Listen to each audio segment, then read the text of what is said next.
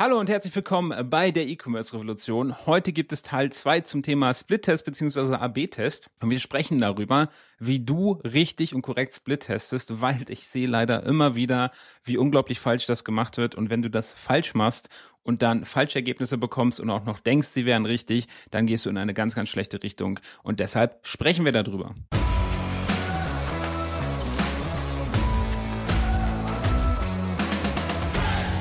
Dann legen wir auch direkt los. Mein Name ist wie immer Florian Kaiser und äh, wie split-testest du denn richtig? Ähm, wichtig, ich habe in der letzten Folge mal unsere lustigsten und unerwartetsten Split-Test-Ergebnisse ähm, aufgezählt, drei Stück, da gibt's noch viel, viel mehr, vielleicht mache ich da noch mal eine andere Folge zu. Wenn euch das interessiert, dann hör da mal rein, dort erzähle ich auch kurz, was Split-Tests sind. Ich gebe noch mal kurz eine ganz kurze Zusammenfassung und ich glaube, ich rede schon wieder viel zu schnell.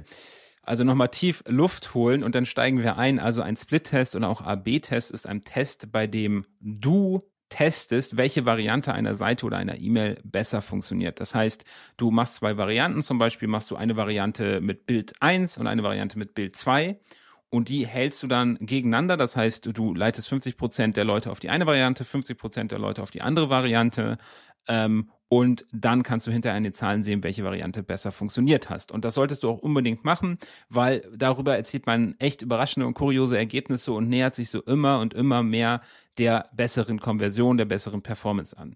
Das klappt übrigens auch bei E-Mails, falls diese Frage gerade in deinem Kopf auftaucht. Wie machen wir es da? Da machen wir es so, ähm, dass wir zum Beispiel, wenn wir eine Betreffzeile optimieren möchten, weil Betreffzeilen sind tricky. Also da kann selbst nach Jahren der Erfahrung kann man nicht genau sagen, okay, die funktioniert besser als die. Deswegen normalerweise gerade bei einer größeren Liste schicken wir eigentlich immer zwei, drei Betreffzeilen raus und das machen wir so, dass wir erst an 20 Prozent der Liste jeweils die drei äh, oder zwei Betreffzeilen verteilen dann die Ergebnisse abwarten und dann nach so zwei bis vier Stunden die beste Variante auswählen und die dann an die letzten 70 oder 80 Prozent der Liste schicken. Und das funktioniert auch sehr, sehr gut. So, und dann gehen wir jetzt aber auch mal durch, wie splittestet man dann korrekt. Also, das erste ist, eine These aufzustellen. Das heißt, was möchte ich überhaupt testen? Und das muss unbedingt, das ist ganz, ganz wichtig, das muss isoliert sein. Ja, also ich möchte ungern tausend Sachen auf einmal testen, sondern ich möchte genau zwei Sachen gegeneinander stellen. Also zum Beispiel Bild A mit Bild B. Da teste ich nicht noch die Überschrift dabei oder sowas, weil das verfälscht dann alles, sondern ich mache Variante A oder Variante B. Es gibt eine Ausnahme, wenn meine Varianten jetzt extrem unterschiedlich sind. Also ich möchte wirklich, Seite 1 sieht komplett anders aus als Seite 2, also wirklich Inhalt, Bilder, Design, alles unterschiedlich. Das kann ich natürlich auch mal gegeneinander testen, dann weiß ich, was grundsätzlich besser funktioniert. Aber das ist nicht so ganz der Split-Test, den ich hier meine. Den Split-Test, den ich hier meine, ist, dass man wirklich einen isolierten Faktor nimmt und den gegeneinander testet. Also wirklich eine Überschrift gegen eine andere Überschrift, ein Bild gegen ein anderes Bild, eine Farbe gegen eine andere Farbe. Und deswegen ganz wichtig, macht das isoliert, stellt eine Hypothese auf, sagt, okay, ich glaube, dieses Bild funktioniert besser. Und dann testet dieses Bild. Wie mache ich das Ganze? Das hängt jetzt darauf an, ob das eine E-Mail ist oder eine Seite. Da gibt es unterschiedliche Tools. Klaviyo kann natürlich, unsere E-Mail-Software, äh, die wir gerne verwenden, kann natürlich Split testen. Es gibt zum Beispiel Google Optimize. Es gibt viele, viele andere Split-Test-Tools. Oft können auch so Landing-Page-Bilder können auch Split testen. Ähm, da musst du einfach mal schauen, was du da genau vorhast und welche Software du verwendest. Und im Wesentlichen baust du dann diese zwei Varianten und startest, startest mit der technischen Lösung, die auch immer du für dich ausgewählt hast oder die du verwenden kannst, den Split-Test. Die meisten Fehler kann man jetzt bei der Analyse von dem Ganzen machen. Und da gehen wir mal kurz zusammen durch. Das erste ist, wie lange hast du den Split-Test laufen lassen, beziehungsweise wie viele Leute waren drauf, sind die Ergebnisse denn überhaupt aussagekräftig? Was ich häufig sehe ist, Leute machen einen Split-Test, dann sind da 20 Leute auf der Seite, die eine funktioniert dreimal so gut Variante als die andere, die Leute denken, oh wow, dreimal so gut, das ist ja klar die bessere Variante reingefallen. Es waren einfach nur noch nicht genug Leute auf der Seite. Also, wenn ein Split-Test wirklich sagt, dass eine Variante zwei, drei, viermal besser ist, sei skeptisch, hier stimmt höchstwahrscheinlich was nicht. Wie viele Leute brauchst du jetzt ungefähr auf einer Seite, um ein aussagekräftiges Ergebnis zu haben? Hängt sehr vom Fall ab. Es gibt zwei Möglichkeiten. Man kann einfach über den Daumen sagen, so 1000 Leute insgesamt, beziehungsweise pro Variante sind kein schlechter Wert. Es hängt ja auch immer darauf ab, welche Möglichkeiten du überhaupt hast. Also bei E-Mail, bei Betreffzeilen, dann nehmen wir auch gerne so also wenn wir können, nehmen wir eigentlich immer so 1000 pro Variante. Wenn wir nicht können, reichen vielleicht auch 400, 500. Das ist besser, als es nicht zu machen. Aber gerade wenn du also über die Zielgruppe lernen möchtest, mach lieber so 1000 pro Variante, dann bist du da ziemlich gut.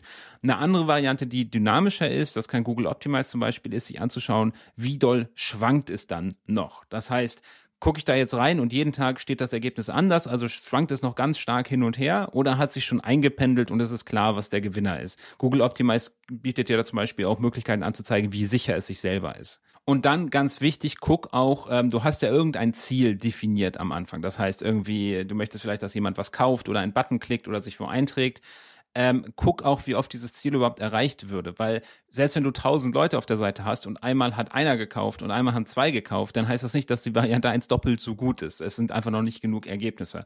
Auch hier sollten es eine handfeste Zahl an Ergebnissen sein. Natürlich mehrere hundert sind wünschenswert.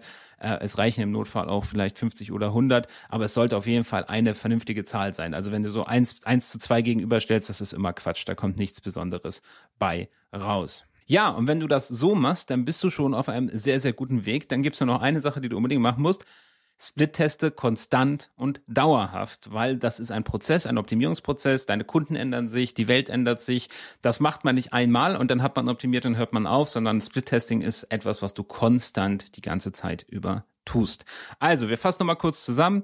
Wie splittest du richtig? Du stellst eine Hypothese auf, du baust zwei Varianten, du testest isoliert einen Fakt, es sei denn, du möchtest zwei völlig unterschiedliche Varianten testen, im Normalfall einen isolierten Bereich, zum Beispiel eine Überschrift oder ein Bild gegeneinander.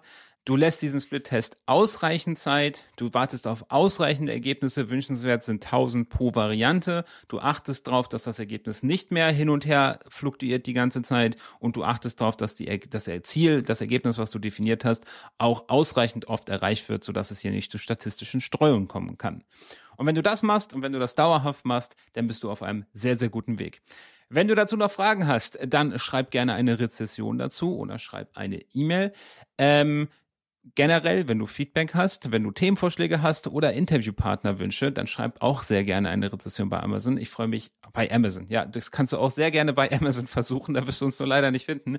Bei iTunes natürlich. Ähm, wir lesen die alle. Ich freue mich einfach immer super über das Feedback.